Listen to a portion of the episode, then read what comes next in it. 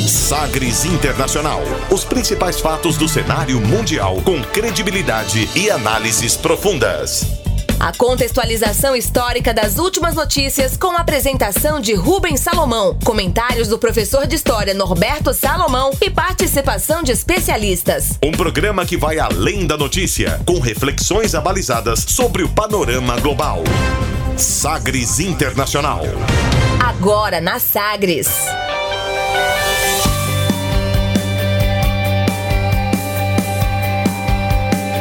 Olá, seja muito bem-vindo ao Sagres Internacional, o seu programa aqui da Sagres 730. Eu sou Rubens Salomão e a partir de agora com você, ouvinte Sagres, os fatos precisos e análises credenciadas sobre os principais temas mundiais. E você confere nesta edição o tema do dia, do peronismo ao novo congelamento de preços, a economia na história política da Argentina. O Papa lamenta que migrantes encontrem portas fechadas por corações blindados em cálculos políticos. Relatório diz que o presidente dos Estados Unidos, Donald Trump, ordenou interferência em investigação, mas que ele não foi obedecido. Nicolás Maduro pede ajuda a presidente do Senado brasileiro para reabrir a fronteira entre a Venezuela e Roraima. O Brasil cai três posições em ranking mundial de liberdade de imprensa. E hoje, ainda entre vários outros destaques, as músicas mais tocadas nas paradas de Angola. Fique conosco, o Sagres Internacional está no ar.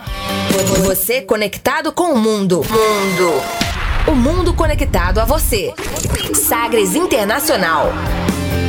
E como sempre, o programa conta com a produção, comentários do professor de História e Geopolítica, Norberto Salomão. Oi, professor, tudo bem? Oi, Rubens, tudo bem? Olá, ouvintes, tudo bem? Estamos aqui animados para falarmos um pouquinho sobre o contexto, o panorama internacional, né?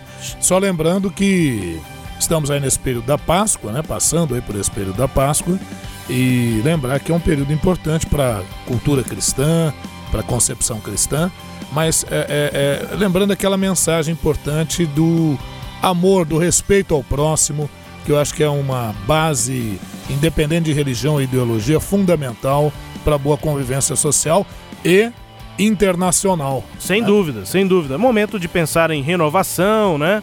Isso. A reflexão, principalmente para os cristãos, né? Fundamental. E a gente segue aqui com o nosso internacional animados, né? Super animados. Como sempre, né? E começando o programa de hoje, conferindo uma declaração de destaque nesta semana. Agora, as frases bem ou mal ditas por aí. Sim, pero la. Abre aspas.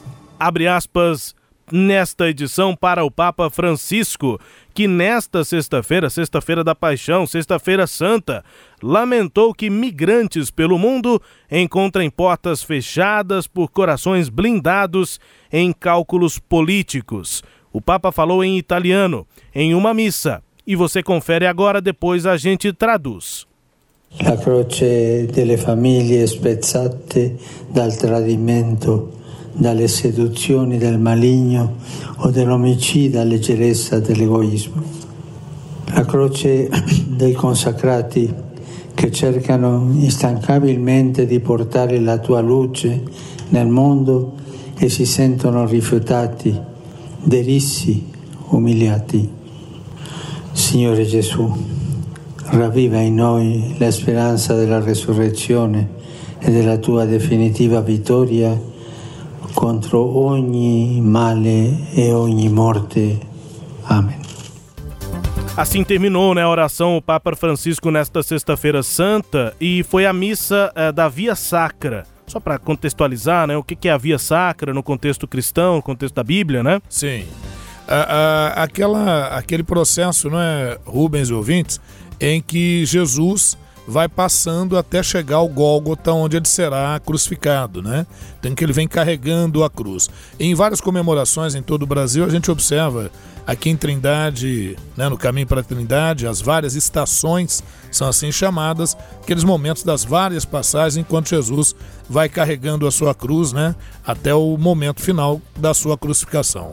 O Papa Francisco lamentou que os migrantes que fogem de países em conflito encontrem as portas fechadas pelo medo e os corações blindados em cálculos políticos, palavras dele, durante a oração na celebração da Via Sacra em frente ao Coliseu de Roma. A Via Sacra, né, como dissemos aqui, tradicional devoção ao dos cristãos que recorda os últimos momentos de vida de Jesus Cristo, associando o sofrimento de Cristo ao dos migrantes hoje Francisco lamentou que famílias sejam destruídas pela traição, abre aspas, destruídas pela traição, pelas seduções do demônio, fecha aspas, pelo egoísmo, a cobiça e o poder. O pontífice também citou como cruzes do mundo o fato de haver, abre aspas, pessoas famintas de pão e famintas de amor ou abandonadas inclusive pelos próprios filhos e parentes, além de pessoas que não têm o consolo da fé.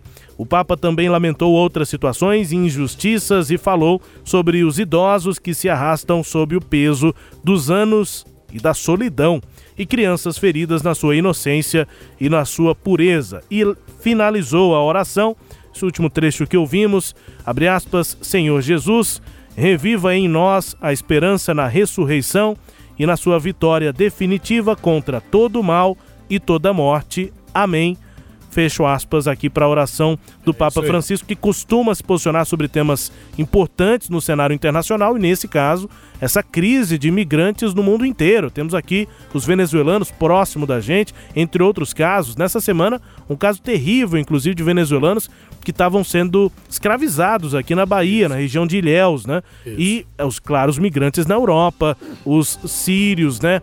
É, que, enfim, esse problema todo da migração e o Papa falando sobre isso nesse dia, né, no dia da Sexta-feira da Paixão. Sim, faz uma bela reflexão, né? Uma bela reflexão, consegue fazer uma conexão muito importante, né? E, e na verdade, né, Rubens, o cristianismo é uma, uma, além de religião, uma filosofia muito interessante.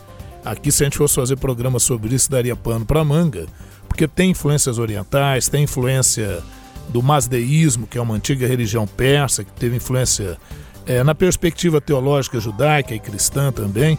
Enfim, a, a, a, acaba sendo aquela visão que eu diria bem universal, realmente, de proposta de amor. o próprio final da, da, da oração do, do, do, Papa, né? falando sobre vencer o mal, né? o elemento fundamental, vencer o mal, o mal na sua amplitude né, o mal em tudo aquilo que ele representa e repercute. E uma atenção muito forte, você viu que ele não deixa de falar das crianças, porque faz uma espécie de meia-culpa da igreja, principalmente em relação aos casos de pedofilia, que o Papa não tem fugido a esse tema, né, que eu acho também bastante relevante. Simbólico, né? Muito importante que ele não fuja desse tema, né? Sem dúvida. Depois de tanto tempo da igreja ter uma postura diferente disso, é, principalmente do, do próprio Vaticano, Sim, né? uma missão muito grande, é. né? Agora, esse sentimento de vencer o mal, né, ele aponta principalmente algo que, infelizmente, a gente apontou isso aqui, já detalhamos isso aqui, é, no momento de um atentado, né, de um massacre que aconteceu na Nova Zelândia, a xenofobia, né? Sim. O quanto esses processos migratórios causam reações, né? Infelizmente, reações inimagináveis, altamente, totalmente condenáveis, né? Com e, xenofobia, com uh, esse sentimento da supremacia de uma raça sobre outra, é, né? Eu, eu diria, de um povo sobre outro. Isso, exatamente, Rubens. Inclusive a questão da intolerância, né? Porque às vezes não é só a xenofobia, mas a questão da intolerância, a, a, os vários tipos de, de, de discriminação, de, de, propostas, às vezes, indecentes de exclusão, né? Isso a gente não pode admitir de forma nenhuma o, o, o mundo que se diz hoje tão evoluído tecnologicamente, mas que do ponto de vista essencial está deixando bastante a desejar, né? Abre aspas desta edição do seu Sagres Internacional. E você confere agora o nosso tema do dia. Navegando pelos mares da informação. Sagres Internacional. Senhoras, senhores, el tango de los tangos, la comparsita.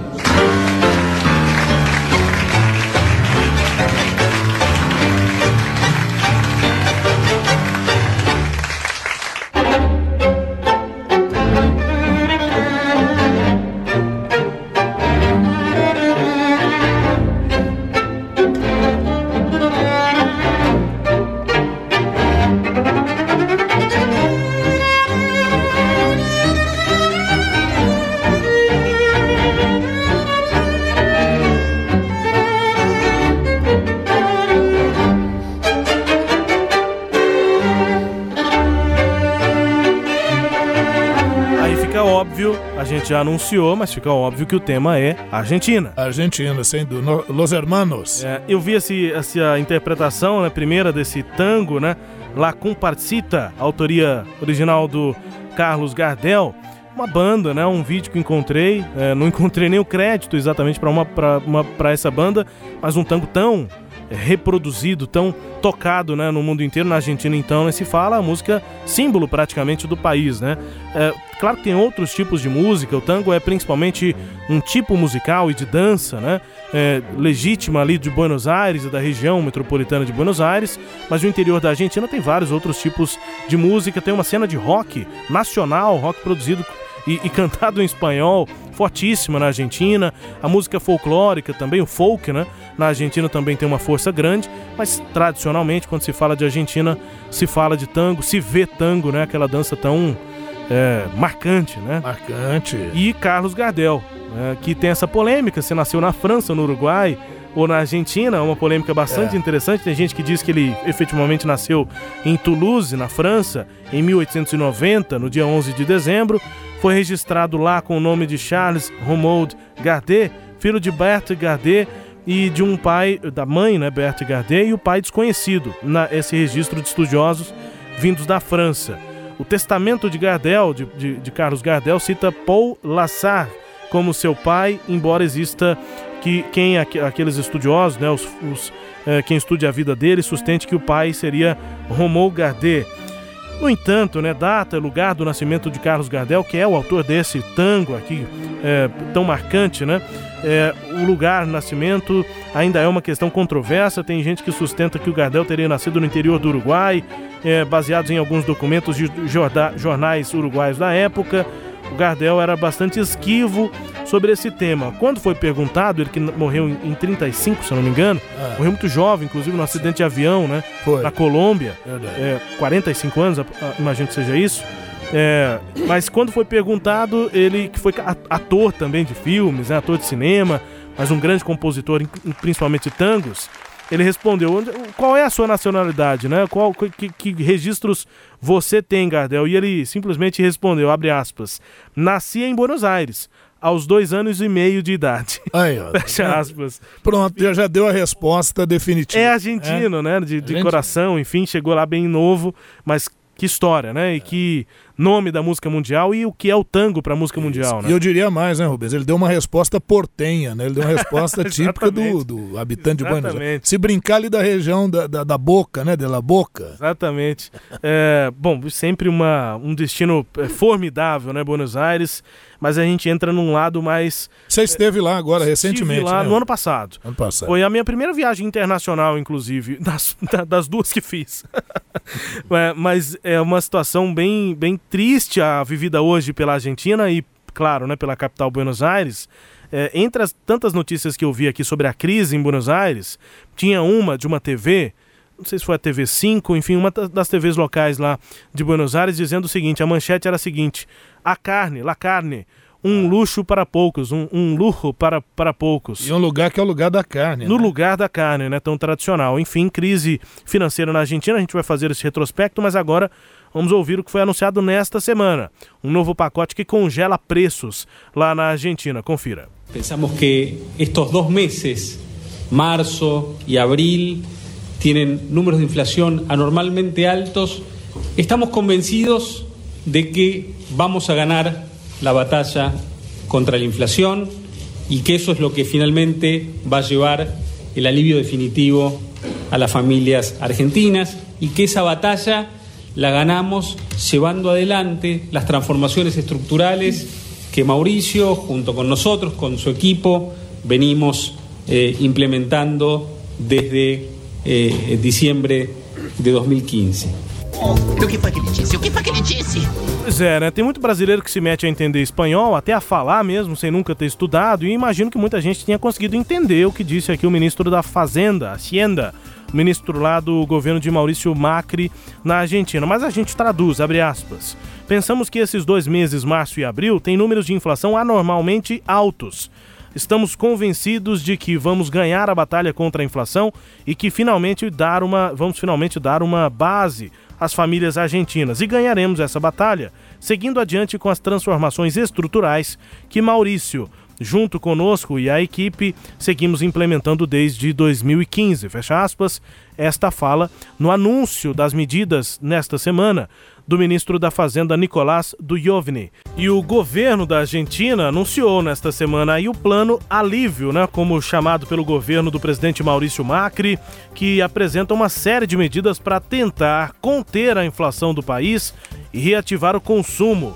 O Macri né, tenta a reeleição em outubro desse ano e decidiu congelar os preços de cerca de 60 produtos básicos e conter os aumentos das tarifas dos serviços públicos em uma tentativa de frear a inflação, que acumula aumento de 54%, mais que isso, né, nos últimos 12 meses. As medidas fazem parte do plano acordado com o Fundo Monetário Internacional, FMI, e complementam uma decisão anterior do Banco Central da Argentina de completar, de congelar, perdão, a banda cambial para o peso até o fim de 2019. O peso que também estava numa uh, acelerada uh, alta, né?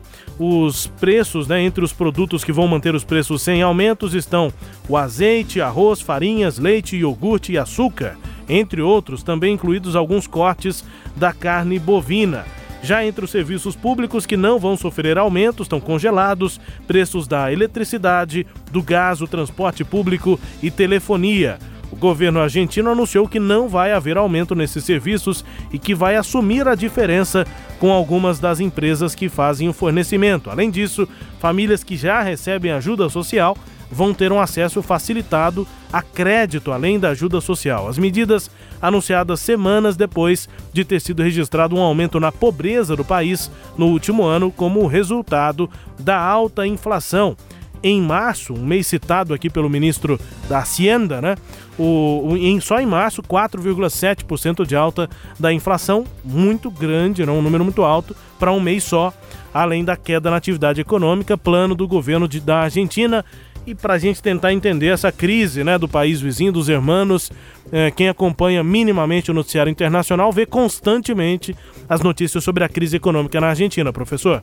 É, Rubens e ouvintes, é isso mesmo. A questão é grave na Argentina, o índice inflacionário elevado.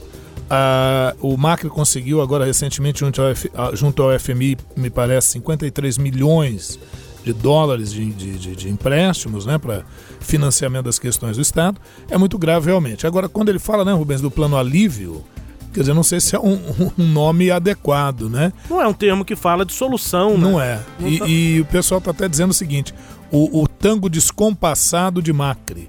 Porque o Macri, quando ele entrou em 2015, ele é fundador do PRO, partido que ele fundou em, em 2005, e ele entra em 2015 para presidente. Ele foi prefeito de Buenos Aires, presidente do Boca Juniors, né? Então a expectativa é muito grande, o, eu diria assim, o garoto prodígio lá da, da, da Argentina. E esse partido dele tem um quê, assim, que se assemelha um pouco ao, ao PSL aqui no Brasil. Uma linha mais conservadora, liberal, e a ideia era essa. Agora, quem propõe uma medida liberal e acaba colocando em prática uma política de congelamento. Qual que é o problema da política de congelamento? É, não dá muito certo, não é uma política das melhores, não porque ela funciona quando é para poucos produtos num prazo determinado e desde que o governo tem estoque regulador. Se não houver isso, essa política de congelamento pode ser um desastre, como foi no Brasil aqui em 1986 com o Plano Cruzado 1. Isso não é teoria econômica, né? Isso é experiência. Quando é, aconteceu, não deu certo. É, acaba virando uma teoria econômica, porque a teoria econômica ela vai dizer normalmente, não sou economista, né? Se Sim. tiver algum economista, me corrija. Mas qual é o problema do congelamento assim de preço quando é feito dessa forma? É uma medida desesperada da, do governo de tentar conter a inflação e o custo de vida mas que normalmente a, a, a emenda fica pior do que era o estrago, né? É, é, porque o que ocorre? Os, os, produtos desaparecem das prateleiras, porque quem tem a mercadoria, com o tempo, não quer vendê-la ao preço tabelado. Isso, isso acaba fazendo surgir um mercado paralelo com sobrepreço, com ágil. E aí, a, se a inflação ficou represada por um tempo, quando essa medida vai demonstrando a sua ineficácia, os preços voltam e voltam numa escalada violenta e com índices inflacionários muito grandes. No Brasil, aqui no governo Sarney, nós tivemos isso. E é, para quem tá, tá, tá, tem idade para isso, não é o meu caso, mas sei dos relatos, a crise que foi, né? As pessoas inclusive acreditavam nessa nos sim, planos, né? Sim, acreditavam. Inclusive, Envolvimento com sim, governos, o, o, fiscais. O Sarney começava os discursos dele dizendo brasileiros e brasileiras, né? É. Conclamando para a cidadania. ah, cria o tabelamento geral de preços e os brasileiros vão para os supermercados fechar supermercado, manda prender gerente, Cantando hino na cantando em nacional, sempre o verde e amarelo em ação e colocando o adevos- o adesivozinho nos carros, né? Sou fiscal do Sarney, usando bottoms e tal. Foi uma lua de mel que durou quatro meses, porque logo o Plano Cruzado 1 demonstrou ser um desastre, ah, tanto no seu planejamento quanto na sua aplicação. Né? É, a, a gente não tá com lá muito tempo, mas me veio a pergunta agora aqui, professor. Por que, que a gente conseguiu sair dessa e a Argentina não consegue? O que que... Por que, que hou- houve o plano real aqui e por que, que não é possível lá na Argentina? É, aí já dá um. Você é um provocador, hein, Rubens? Porque aí já dá um pepino danado. Ah, o, o FMI, ele cria o consenso de Washington. E o consenso de Washington traça toda uma estratégia para a recuperação da economia de países latino-americanos. O Brasil fez a tarefinha da casa de casa direitinho, fez uma reserva cambial em dólares, e a partir dessa reserva cambial em dólares é que o plano real será lastreado. Então a nossa moeda, o real, quando foi criada lá pelo grupo do Fernando Henrique Cardoso, né, e tudo. O governo não do Itamar, né? o governo do Itamar Franco. Ele era o ministro da, da, da, da Fazenda lá, né? Então, quando foi criado o Plano Real, a, a- a moeda real ela foi criada com bases sólidas, ela tinha lastro. Não foi como o Plano Cruzado, em que numa canetada, num decreto-lei, o que era mil cruzeiros virou um cruzado, né, na paridade para o dólar. Que já aconteceu algo parecido aqui na Argentina, a gente vai relatar aqui agora. Pois é, vamos entrar nisso então, né, para entender qual é o processo e a- o que a gente destacou aqui no programa, é, qual a evolução de é, momentos políticos da Argentina que chegam a essa continuidade de crises econômicas na Argentina. Qual é o processo? Bom, a- a- veja, a Argentina é um país importantíssimo, né? História maravilhosa. Teve a figura importante no século XIX de José de San Martín, um dos líderes do- da independência na América do Sul, juntamente com o venezuelano Simão Bolívar. O Bolívar vem do norte para o sul, San Martín do sul para o norte. O San Martín cria o exército dos Andes, vai libertar várias das regiões, várias das regiões da América do Sul, mas o ideal do San Martín era um ideal monarquista, enquanto que do Bolívar era republicano. Eles se encontraram em Guayaquil em 1826, numa conferência, e ali definiu-se que a, a- a condução e o projeto seria um projeto republicano como que o Bolívar propunha. né? A Argentina se torna independente no início do século XIX, com o José de San Martín e o Manuel Belgrano. Ah, a Argentina tem uma, uma história com o Brasil longa, não é? Nós chegamos a lutar juntos contra o Paraguai na chamada Guerra do Paraguai.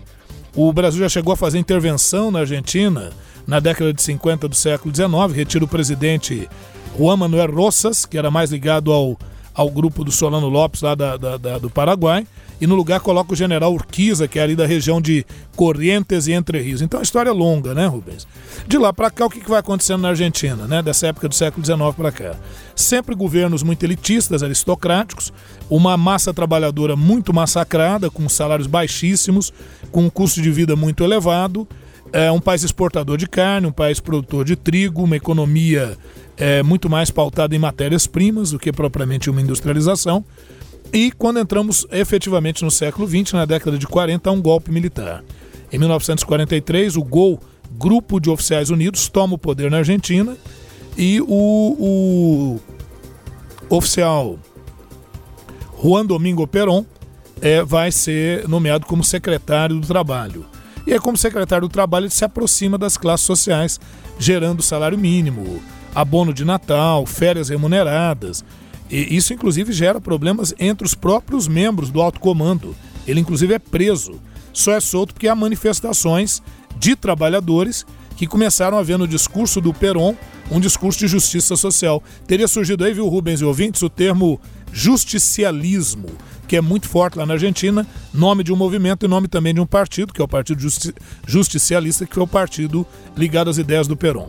Bom, o Perón fica de, ele se elege é, presidente em 46, de 46 a 51 seu primeiro mandato, começa a se destacar sua segunda esposa, Eva Perón, apelidada de Evita, a mãe dos pobres, la madre, la madre de los pobres, né? Ah, se destaca e quase concorre à presidência, mas aí ela descobre que ela está com câncer. E aí é um momento dramático, né? Inclusive ela se despede no discurso dizendo: Não chores por mim, Argentina. Hum. Mas morreu muito jovem, com 33 anos, morreu de câncer. O Perón consegue o seu segundo mandato. E aí a música, né? A música. Registro importante. Don't Cry da... For Me, é. Argentina, né? A, a, Muita comoção no isso. país. Né? A Madonna, inclusive, fez um filme em que ela protagoniza o papel da, da, da, da, Evita. da Evita sob protestos de argentinos que entendiam que a Madonna não tinha assim o caráter, a grandeza para interpretar Evita, mas mesmo assim a coisa foi, foi um filme que teve assim uma repercussão à época. Bom, aí o Perón, é, o segundo mandato dele não é muito feliz, a crise econômica na Argentina é muito grande, ele perde apoio de setores da igreja e setores militares, e aí há um golpe militar que destitui o, o, o Perón. O Perón vai para um exílio, uh, tenta-se um governo uh, razoavelmente democrático na Argentina, desde a saída dele até 66, mas sempre com crises econômicas muito grandes. Em 66, os militares efetivamente tomam o poder e aí há uma ditadura, eles chamam de revolução militar. Na Argentina há uma ditadura entre 66 e 73 na Argentina. A maioria das pessoas, viu, Rubens, conhece a ditadura na Argentina, que foi de, de 76 a 83, né? Uhum. Mas nós tivemos essa de 66, 66 a 73. Durante esse período surgiu um grupo revolucionário de esquerda na Argentina, guerrilheiro, os Montoneiros, que exigiam o fim da ditadura militar e a volta de Perón à Argentina. Então há um quê assim de peronismo dentro do movimento dos Montoneiros. Bom, uh, em 73 o contexto internacional ele é muito grave. Nós temos a primeira crise mundial do petróleo a partir de 73. Não se sustenta o governo dos militares, abre para eleições. E ao abrir para essas eleições, Uh, o presidente, né, que é eleito, é um presidente obviamente ligado ao Peron, ao peronismo, porque o Peron ele estava é, impossibilitado de se candidatar, né? Então quem se elege aqui na, na época é Héctor José Câmpora. É, veja, veja o período que ele fica no governo, Rubens, foi uma jogadinha. Ele entra em 25 de maio de 73 e em 13 de julho ele sai, um mês e 18 dias de governo, abre para novas eleições presidenciais na Argentina. Ele convoca novas eleições, faz uma reforma eleitoral que permite ao Perón se candidatar. Uhum. Aí o Perón se candidata, já está velho e tal. É, ele já casou-se novamente com Maria Estela, chamada Isabelita, tentando reeditar o mito Evita Perón, uhum. e ela sai como sua vice-presidente. Mas esse governo também não tem vida longa. A primeira crise mundial do petróleo ela foi devastadora. Aqui no Brasil, minou o milagre econômico brasileiro do regime militar, obriga os, os militares a iniciar um processo de abertura. Na Argentina é justamente o contrário. Na Argentina, a Isabelita Perón é derrubada do poder por um novo golpe militar. Alguns vão dizer que foi um golpe civil-militar, muito similar ao que ocorreu em 64 aqui no Brasil. E aí nós vamos ter de 1976 até 83 uma nova ditadura militar na Argentina com os seguintes presidentes. O Jorge Rafael Videla, período duríssimo, mas é o período em que a Argentina consegue levar a Copa do Mundo para lá. Então nós vamos ter a Copa do Mundo de 78 da Argentina lá, até polêmica, porque a Argentina, que era o país sede, para poder se classificar, teria que ganhar uma partida de mais de quatro gols do Peru. E não é que conseguiu ganhar do, do, do tal do Peru. Um goleiro lá, que nasceu. 6 a 0 É, goleiro com, nascido na Argentina. Na Argentina, mas naturalizado Peru. É Peru mesmo, né, Rubens? É, Peru, Peru. Peru mesmo. Sim, sim, Argentina Peru. Isso, Peru. Um jogo vergonhoso. É, Quem assiste o jogo vê que é, é vergonhoso. Não, eu, eu assisti na a época, né? Era bem novinho, mas era criança. Mas aquilo era uma polêmica tão grande que a gente ficou ligado naquilo, vendo aquele jogo. Terrível. Né? Depois veio o, o, o Roberto Eduardo Viola, o Leopoldo Galtieri. Na ditadura, né? Ditadura. E o Reinaldo Beione. O Rubens, uma ditadura muito dura, vai combater essa esquerda dos montoneiros, e aí você tem coisas terríveis de lado a lado. Tanto é que foi chamado de a guerra, a guerra suja uhum. né, nesse período. Bom, durante o governo Galtieri nós temos a Guerra das Malvinas, Falklands, a disputa entre Argentina e Inglaterra, por, por um, ilhas ali a 400 quilômetros da costa Argentina, óbvio, a Argentina não consegue êxito, né? Depois, em 2012, tentou negociar ainda com a Inglaterra. A Inglaterra não, não, não aceita nem abrir conversação sobre esse assunto. Era estratégica, é? né? Estratégica. Bom, termina o governo militar, os civis voltam. E por que, que termina o governo militar, Rubens? Adivinha, a gente está fazendo essa evolução. Alto índice inflacionário, desemprego, crise muito grande. E aí uh, se elege Raul Alfonsin. Isso força o fim da, do período força militar, o fim da ditadura, eleições, né? eleições. E aí o, o Raul Alfonsin é quem se elege em 83, vai ficar até 89. Ele se elege pela União Cívica Radical, que é a oposição ao Partido Justicialista, que é o Partido Peronista. O governo do Raul Alfonsin, crise econômica muito grande, lança-se o plano Austral. Plano Austral, lembrar que Austral significa ouvintes ao sul. Uhum. A Argentina está lá no Cone Sul, né, e tal. Então, plano Austral, que era um plano de valorizar a moeda argentina e fazer a paridade dessa moeda com o dólar. Também não deu muito certo. No primeiro momento a coisa funcionou, mas como eu disse há pouco, quando a moeda que se estabelece é uma moeda artificial, porque ela não é pautada num lastro real, ela vai perdendo valor ao longo do tempo, aquele impacto acaba, né? Então, o Alfonsin termina o mandato normalmente, mas com alto índice inflacionário. Vem o governo de Carlos Menem. E aí no governo de Carlos Menem nós temos como seu ministro Domingo Cavallo. O Carlos Menem que é do Partido Justicialista, agora um peronista no poder. E o Domingo Cavallo faz o Plano Cavalo. E o Plano Cavalo é o plano da conversibilidade você vai simplesmente converter a moeda argentina em dólar. É, em síntese, viu, Rubens e ouvintes? É a dolarização da economia na Argentina. Também não funcionou porque o custo de vida fica muito alto, a pauta de exportações fica comprometida, porque quando você equipara, nós que somos países exportadores, equipara a sua moeda ao dólar, o custo de produção nosso fica muito elevado e aí o nosso produto perde competitividade no mercado internacional. Então, se o ouvinte estivesse perguntando, mas não é legal que o dólar estivesse no mesmo patamar que o real. Para o consumidor que está pensando em comprar, talvez. Para importar é muito bom. Para viajar para o exterior é maravilhoso.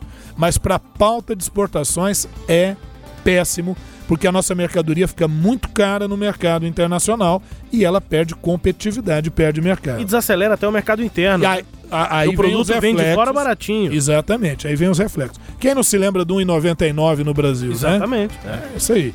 Bom, de lá para cá veio Fernando de la Rua pela União Cívica Radical, sem grande sucesso. O governo foi muito ruim dele. Aí vem pelo Partido Justicialista o Adolfo Rodrigues Sá, o Eduardo Duhalde, que são do Partido Justicialista, mas também com governos lamentáveis. E aí vem o Nestor Kirchner e a Cristina Kirchner, em que pese as denúncias de corrupção, acusações e tal, eles conseguiram dar uma certa estabilidade, não mantiveram um modelo lá muito democrático, porque se embateram com a, a, imprensa. Quem não se lembra aí né, da crise entre o governo Kirchner uh, e o, o grupo uh, jornalístico El Clarim, lá na Argentina. El Clarim ou só Clarim? É, El Clarim, El Clarim mas né? acaba que a gente fala só Clarim, sim, sim, né? Eu pensei que eu tivesse. Eu me lembrei do El País lá na sim, Espanha, sim. foi certo que eu estou falando coisa errada.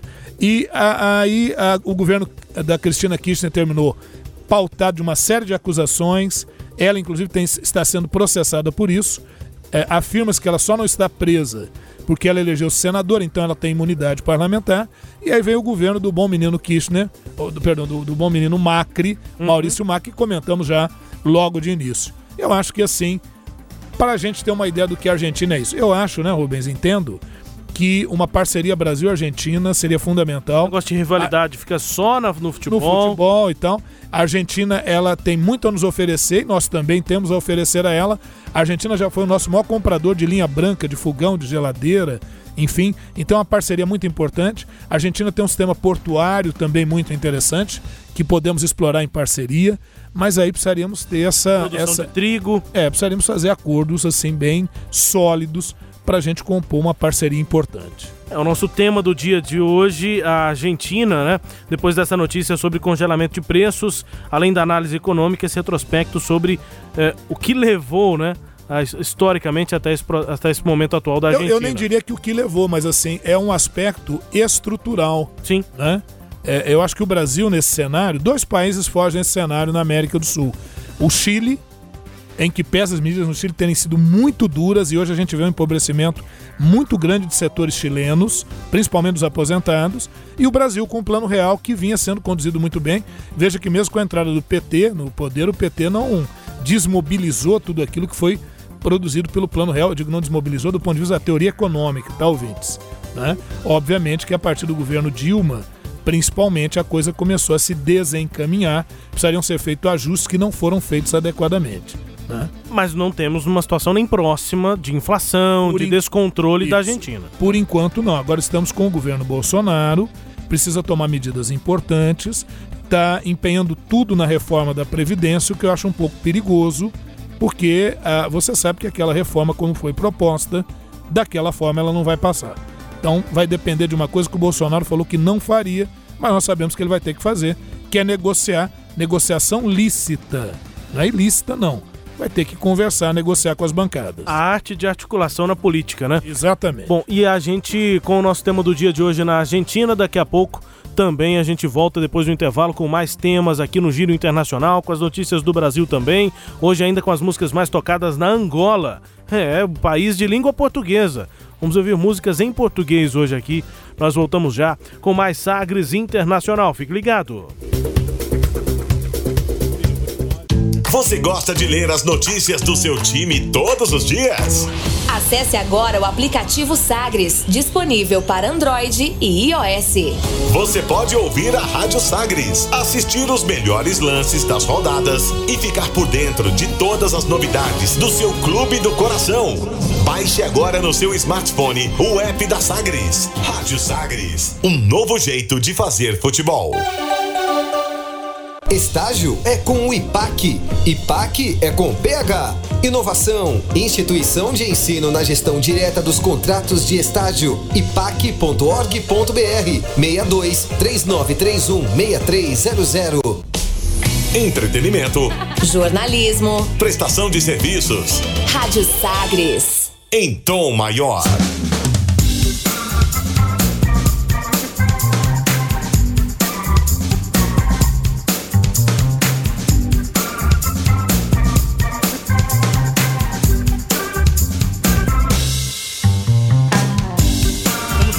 Com seu Sagres Internacional na Sagres 730. Na minha apresentação, Rubens Salomão, os comentários do professor Norberto Salomão e a partir de agora, para girar as informações pelo mundo. Velas ao mar. E o presidente dos Estados Unidos, Donald Trump, eh, escapou né, de uma acusação de ter interferido nas investigações sobre o suposto eh, conluio com a Rússia. Entretanto, o relatório do procurador especial Robert Mueller, divulgado nesta semana, mostra que só não houve interferência justamente porque assessores de Trump desobedeceram às ordens dele, de- do, do presidente, que obstru- obstruiriam o inquérito. Ou seja, Donald Trump deu ordens para interferir no inquérito, mas os assessores não cumpriram, não obedeceram. Com quase 450 páginas, o relatório também não encontrou indícios suficientes para acusar Trump de ter agido em coordenação com a Rússia durante a campanha presidencial de 2016. No entanto, o texto relata também que o então candidato do Partido Republicano aceitaria a ajuda dos russos por interesses em comum. Além disso, o texto final apresenta alguns trechos censurados com uma tarja preta. Em alguns casos, eles apareceram com uma justificativa risco à matéria em análise. Uma desculpinha meio esfarrapada, né? O que levantou críticas e suspeitas por parte dos opositores a Donald Trump. A investigação durou 22 meses, o resultado era aguardado pelas lideranças do Partido Democrata para, caso o inquérito incriminasse Trump, abrir um processo de impeachment contra ele. No entanto, em março, o procurador Miller enviou ah, o relatório final com a recomendação de inocentar o presidente dos Estados Unidos, Donald Trump. O pessoal já fala de impeachment do Trump tem muito tempo, mas ainda está difícil arrumar um motivo claro, objetivo, que justifique. E o Trump continua tendo o apoio dele. Muita oposição, mas também uma base que o apoia. É, é isso, Rubens. Ele continua tendo apoio porque ele está fazendo, tomando algumas medidas que outros talvez não conseguiriam ou não teriam coragem de tomar, né? O Trump, você já viu que ele é um sujeito que ele não tem, ele não tem assim muito papas na língua. Ele vai atropelando o que tem que atropelar e volta atrás também. É um estilo bem interessante. Alguns estão tentando copiar pelo mundo. Né? Vários, né? Agora, dizem que também, olha, não inocenta, não, não culpa, mas também não inocenta. E eu acho que isso ainda vai dar pano para manga, não agora necessariamente, por enquanto, mas muito próximo do processo de reeleição do Trump. Eu acho que nós vamos ter uma campanha política muito tensa nos Estados Unidos para essa próxima eleição.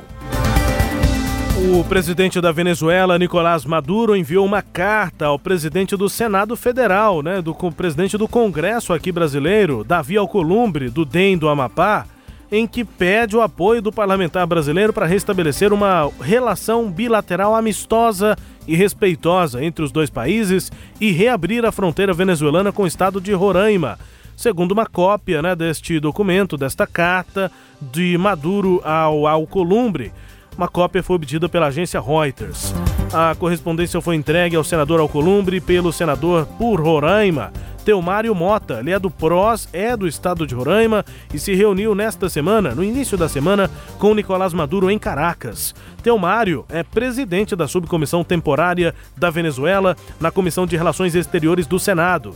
O fechamento da fronteira por Maduro vigora desde o dia 23 de fevereiro e impediu a entrada da ajuda humanitária arquitetada pela oposição venezuelana com o apoio dos Estados Unidos e do governo brasileiro, de Jair Bolsonaro. Esse bloqueio tem causado perdas diárias milionárias ao comércio na cidade fronteiriça de Pacaraima, onde os venezuelanos se abastecem de alimentos e produtos de consumo. Maduro pede que o Senado seja porta-voz dos interesses de seu governo para restabelecer uma relação bilateral, amistosa e respeitosa entre as nações, entre o Brasil e a Venezuela. É, é, Rubens, dá para perceber que o Maduro está vendo no Brasil uma solução para ele tentar articular alguma coisa, né? Porque ele se isolou bastante. Eu não estou entendendo muito o Maduro, porque ou ele se isola e se alinha definitivamente com a Rússia, e a Rússia banca o modelo do Maduro, é, ou então ele tem que buscar uma outra saída. Tá parecendo, viu, Rubens, que a Rússia não está querendo colocar o pé como se imaginava. Você imagina, para ele tentar uma interlocução com o governo do Jair Bolsonaro, que já falou claramente que é contra esse governo, será que o Maduro está pensando em fazer uma transição lenta, gradual e pacífica na Venezuela, né? Convocar eleições, alguma coisa do gênero? Vamos ver, não dá para saber ainda, ficou uma incógnita. Agora, a iniciativa do Maduro, de qualquer maneira, é uma iniciativa que eu achei bastante interessante. Vamos ver qual vai ser a resposta aí da diplomacia brasileira, né? Pois é, e, o que ficou na minha cabeça, assim, além, além dessas questões, é a política brasileira, né? O Maduro não é cego, muito, muito, muito pelo contrário, né? Não é um político é, ingênuo, né? Ele sabe como funciona a política nos outros países, inclusive aqui no Brasil. Davi Alcolumbre é presidente do Congresso. É. Qual a relação do Congresso hoje com o Bolsonaro? As reformas é, que estão lá não vão para frente. O pacote anticrime do Moro, reforma da Previdência, que tem repercussão mundial, o mundo inteiro que olha para o Brasil olha também para a tramitação de projetos importantes do governo Bolsonaro no Congresso. E o Congresso não está lá dando essa, essa é. resposta que o presidente Bolsonaro gostaria. Será? Que o Maduro, não sei, estou pensando lá na frente. Hoje não, não parece ser isso, mas ele pode estar observando para a política no Brasil e, e entendendo que eh, pode haver uma. No parlamento um ele pode é. conseguir é, alguma, alguma base de apoio. O parlamento pode é. usar também o Maduro para tentar é, dar, fazer algum tipo de ameaça, ou pelo menos. É, é uma especulação. Questionar né? o Bolsonaro, né? É uma especulação, né? Não dá pra gente ter não, assim um, total especulação. um horizonte Vem mais um da horizonte minha, da muito claro nesse sentido, né? É. Eu não vi também que o Ernesto Araújo falou sobre isso, ele se colocou. Não, nessa semana ele falou muito pouco sobre isso. A gente vai falar sobre isso aqui. Ele foi para Argentina, proferiu uma palestra lá, falou muito rapidamente sobre a, a, Venezuela e só repetiu aquele posicionamento que ele tem já afirmado, né, de que o Brasil vai apoiar uma transição, é, que apoia o Juan Guaidó, enfim. Pois é. Não, eu, não eu, falou nenhuma novidade sobre esse o, pedido o, aqui. O Guaidó está organizando aí agora para 1 de maio uma grande passeata contra o governo Maduro, né? Vamos ver. Temos que aguardar. E olha, o segundo homem mais rico da França, François-Henri Pinault, ofereceu a incrível quantia de 100 milhões de euros, cerca de 470 milhões de reais, para reconstruir a Catedral, Catedral de Notre-Dame, enquanto os bombeiros ainda jogavam água nas últimas chamas da igreja no início desta última semana. E aí, para não ficar atrás, Bernard Arnault, o mais rico herdeiro da França e um feroz rival do François-Henri Pinault, e de seu pai, o François, aumentou o lance, né? Também anunciou uma doação de 200 milhões de euros, o dobro. 200 milhões de euros algumas horas depois, ainda no início dessa semana.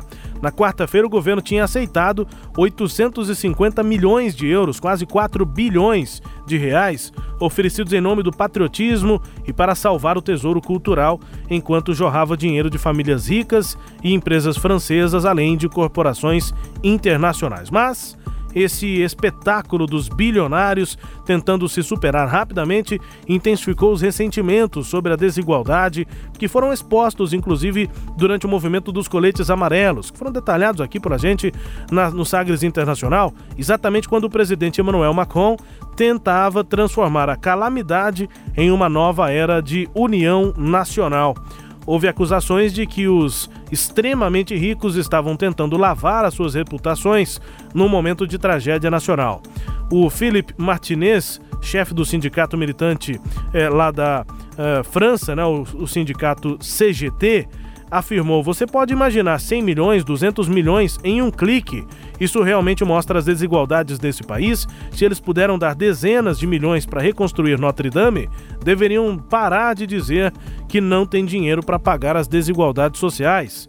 Disse aí o sindicalista. O filósofo e romancista francês Oliver Pourriot assumiu, né, resumiu o, o sentimento com um pouco mais de humor. Abre aspas. Vitor Hugo agradece a todos os generosos doadores dispostos a salvar Notre Dame e propõe que eles façam o mesmo com os miseráveis. Fecha aspas, né? Escreveu o romancista Olivier Pourriot eh, no Twitter, se referindo a outra famosa obra de Vitor Hugo sobre a vida dos é, pobres. Isso. Les Miserables, né? Até uma, uma ópera também. Muito interessante. A questão é essa, né, Rubens? Veja você como é que o dinheiro, quando é importante, ele aparece. Ele brota, né? Ele brota, e, e, e, mas aqui mais do que brotar, vai demonstrando realmente a concentração de renda no mundo, né? E na França, claro. Então, assim, é muito simples, né? Quando você vê o, o, os carros que muitas vezes essas pessoas compram, né? Colecionam, que são valores vultosos e, e, e, demonstram com clareza a desigualdade que o nosso mundo vive. A outra questão que sem dúvida merece nota é com relação à Catedral de Notre Dame. É, é Notre Dame, né, traduzindo para o português ao pé da letra, seria Nossa Dama, mas no caso Nossa Senhora. Né? Então, homenagem a, a Maria, mãe de Cristo. E, e, a catedral em estilo gótico, na Idade Média, nós tivemos dois estilos arquitetônicos. Na alta Idade Média, o estilo românico, mais pesado, mais horizontal, poucas janelas, pouca iluminação interna. E na Baixa Idade Média, nós tivemos um estilo chamado arte francesa, mas que os renascentistas, é, como crítica a esse modelo, chamaram de gótico. É, ligado aos godos, aos bárbaros, querendo desmerecer esse belo estilo de arcos ogivais, né, com, com seus as suas é, é, grandes torres, né? A Catedral de, de, de, de Notre Dame está ali na, na, na em uma ilha é, que, que é cercada pelo rio Sena, é famosa, né? Ali, para você ter uma ideia, foi onde Napoleão foi coroado, coroado imperador. Ali foi onde é, é, tivemos o famoso, famosa história, o, o, o, o Corcunda de Notre Dame, né? O Quasímodo, uhum. também famosa. Então é, é, é, uma, é uma igreja belíssima, é, é suas torres com seus 69 metros de altura, né? Seu grande campanário com sinos, inclusive na obra do, do, do, do Corcunda de Notre Dame, ele, ele fica surdo, porque ele é, ele, é, ele é defeituoso, e o Monsenhor colocou ele para tocar os sinos, que ele era muito, muito estranha a sua aparência, e, e, e então ali ele ficou tocando os sinos, mas ficou surdo. Né? Então, assim, uma igreja belíssima, realmente merece a sua reparação. Uh, o estilo, lembrando novamente, é um dos estilos arquitetônicos importantíssimos no mundo. É um grande exemplo da arquitetura gótica, que é uma arquitetura lá da Baixa Idade Média. A igreja construída entre o século XI, início, ah, perdão, entre o século XII iníciozinho lá do século XIII. É o período da famosa Catedral de Notre Dame. Lamentável o incêndio, mas certamente com esses recursos aqui, eu diria que mais lamentável foi o incêndio ao museu no Rio de Janeiro, do qual nós não temos tido muita notícia. Vamos até, né, Rubens, tentar ver o que, que aconteceu ou o que está acontecendo com esse museu no Rio de Janeiro, se a gente puder falar para os nossos ouvintes na próxima edição. Se alguém doou alguma coisa, né? Pois é. ou se tirou, né? Porque aqui é mais fácil tirar é. do que doar. Propositalmente. Sagres Internacional também com as notícias do Brasil. O Ernesto nos convidou. Brasil Internacional. O Brasil caiu três colocações, três posições no ranking mundial sobre liberdade de imprensa, divulgado pela Organização dos Repórteres Sem Fronteiras, em relação ao levantamento do ano passado. País agora está na posição 105, na centésima quinta posição no ranking de países que eh, têm maior ou menor liberdade de imprensa. A Noruega lidera esse ranking que mede né, a liberdade com a qual os jornalistas exercem a profissão e os casos de agressão a repórteres. O segundo e o terceiro lugares também ficam com países nórdicos, a Finlândia e a Suécia, respectivamente. O Brasil aparece muito atrás de outros vizinhos aqui próximos a gente. O Chile está na 46ª posição, a Argentina na 57ª e o Paraguai 99, 99ª posição nesse ranking. Nós estamos na 105. Nós somos 105 agora depois de cairmos três posições. De acordo com o relatório, a imprensa brasileira está em uma situação problemática, classificação que engloba também outros 65 países. O agravante, segundo o documento, é que o Brasil está posicionado muito próximo à categoria inferior, denominada de situação difícil. Hoje a situação é problemática nas categorias aí do ranking dos repórteres sem fronteiras. As eleições presidenciais do ano passado, o assassinato de quatro jornalistas foram responsáveis pela queda de três posições. E o documento diz o seguinte, abre aspas: A eleição de Jair Bolsonaro em outubro de 2018, após uma campanha marcada por discursos de ódio, desinformação, ataques à imprensa e desprezo pelos direitos humanos é um prenúncio de um período sombrio para a democracia e a liberdade de expressão no país. Fecha aspas, isso é um trecho literal do que é escrito no documento dos Repórteres Sem Fronteiras. Exagerado é, citar o próprio presidente Jair Bolsonaro, o clima sem dúvida não foi favorável à chamada grande mídia, né? É, é verdade, Rubens, mas assim, eu não diria é, exagerado, mas foi bem parcial, né? Óbvio que é, é, é uma perspectiva da imprensa. Uma é semana em que o Bolsonaro falou coisas diferentes Isso. do que disse na campanha. Isso, e, e, assim, é óbvio que o Bolsonaro, por tudo que ele falou, de vez em quando fala, é, muitas vezes sem pensar, infelizmente, ele tem que voltar atrás, enfim, mas é, é, é, é o identificam de uma maneira assim realmente truculenta. Mas uh, não é só por aí não. A gente notou essa semana agora o Supremo Tribunal Federal, na medida que é, é, foi diretamente contra o, o, o antagonista, né? O, Sim, antagonista, o site antagonista, o site e, a... antagonista e a revista Cruzoé. Cruzoé. Então, que é isso, né? A justiça, então não tem nada. Você não é uma ação do Bolsonaro, é uma ação que está partindo do, do da alta corte judiciária que deveria é, é, refletir um pouco melhor antes de adotar uma medida é, com essa dimensão, com essa proporção. Né? Agora, o Brasil precisa melhorar muito isso. Você que é jornalista sabe disso. O Brasil não é um país seguro para jornalistas. É. Não é mesmo, né? Um dos países que mais matam jornalistas exatamente pela função, pela, é, pela, pela profissão que exercem, né? E não estamos em guerra, hein? Não. Pelo menos não declarada, né? Bom, e olha aqui com notícias também do Ernesto. O ministro das Relações Exteriores, Ernesto Araújo, proferiu uma palestra nesta semana no Conselho Argentino para as Relações Exteriores. Defendeu a aproximação do governo Bolsonaro para parcerias com os Estados Unidos e Israel. Pregou também o fortalecimento das relações com a China. Pois é, eu acho tão bom quando Ernesto Araújo começa a pensar racionalmente, fica muito bom, que é isso que ele tem que fazer. Aqui só não achei interessante, estamos nos aproximando de centros tecnológicos e tal. Temos aqui investir em tecnologia, não deixar acontecer o que está acontecendo com o CNPq que está sem verba. Não é, pagando deixar, os é, professores. É, né? Não deixar intelectual brasileira ir embora. Então só esse anúncio aí não está valendo não. Vamos de música, Rubão? Vamos de música. Então hoje nós buscamos aqui músicas de Angola. Lá não tem Billboard, lá não tem Shazam. Então eu tive que entrar nos sites de Angola mesmo, sites de música em Angola. E olha, é, tô vendo uma é, uma, um desenvolvimento interessante da música popular de Angola, né?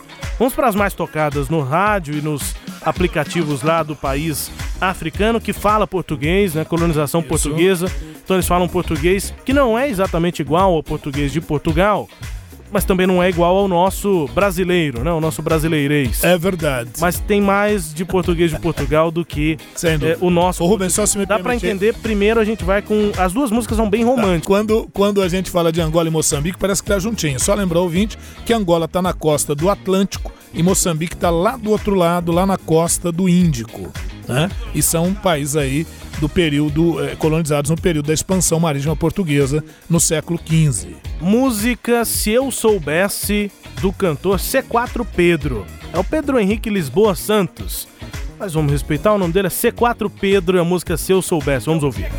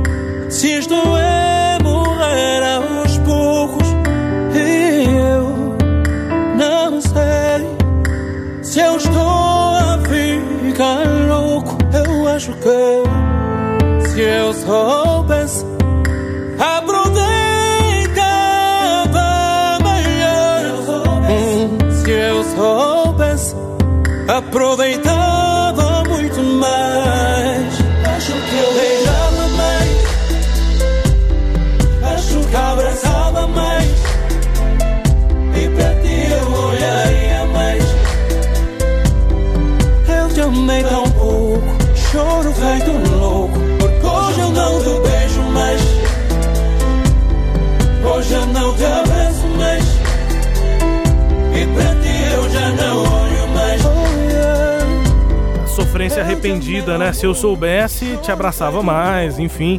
É, mas eu achei linda a música, a voz do cantor belíssima, arranjo muito bem composto, o backing vocal bem, bem discretinho ali no fundo, muito gostosa a música. Gostei também. De Angola, viu, ouvinte? C4 Pedro é o Pedro Henrique Lisboa Santos, músico de uma nova geração angolana, intérprete, compositor, guitarrista, produtor, empresário. O Pedro deu seus primeiros passos na música na Bélgica, onde viveu durante 10 anos.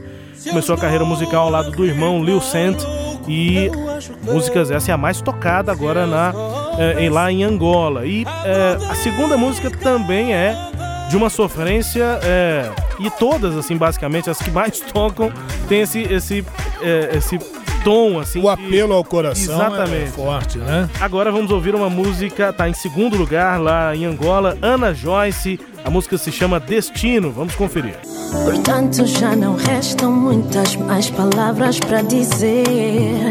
O meu amor por ti é sério, não tem explicação. Não preciso e nem tenho de me acostumar a não te ver.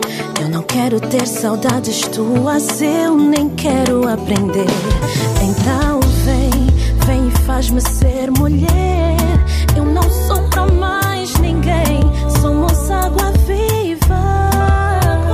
Então vem pra provarmos que esse amor não tem que ser o maior, só pra nossa vida.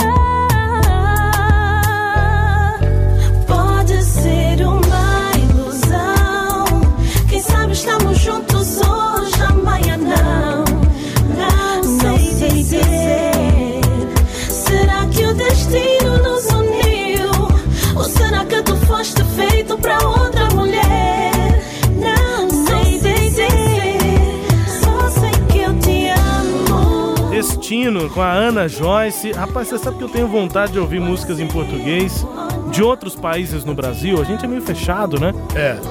É o mercado, né? O mercado, Rubens. Aí é. tem jeito né A questão. Agora, canta muito bem também, só que eh, me lembrou músicas até no Brasil, ali do final dos anos 80, É, é. Rosana. exatamente Viu? Me lembrou um pouco essa pegada. Enfim, tem uma cena forte de rap em Angola, além da música tradicional, da Sim. música folclórica, que a gente em algum momento também é, vamos, ah, nós também vamos conferir essa, essa- o aspecto mais tradicional de países da África.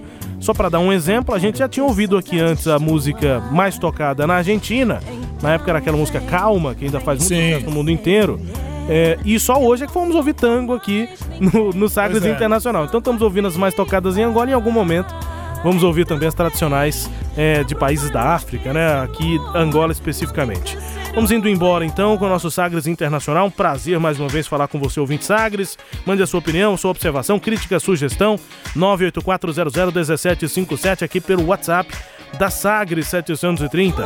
WhatsApp 984001757 e e-mail o jornalismo arroba sistemasagres.com.br. Vamos embora? Vamos embora. Um prazer estar aqui com você, Rubens. Um prazer também ter falado com os ouvintes, com essa audiência qualificada que nós temos. Agradecer sempre ao Sistema Sagres pela oportunidade da gente estar falando aqui. E até o nosso próximo programa. Obrigado pela participação de todos aqui, conversam com a gente, pela companhia. Fique na programação da Sagres. Até a próxima edição.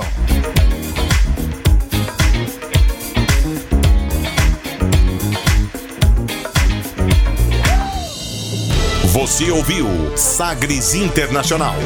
Os principais fatos do cenário mundial com credibilidade e análises profundas.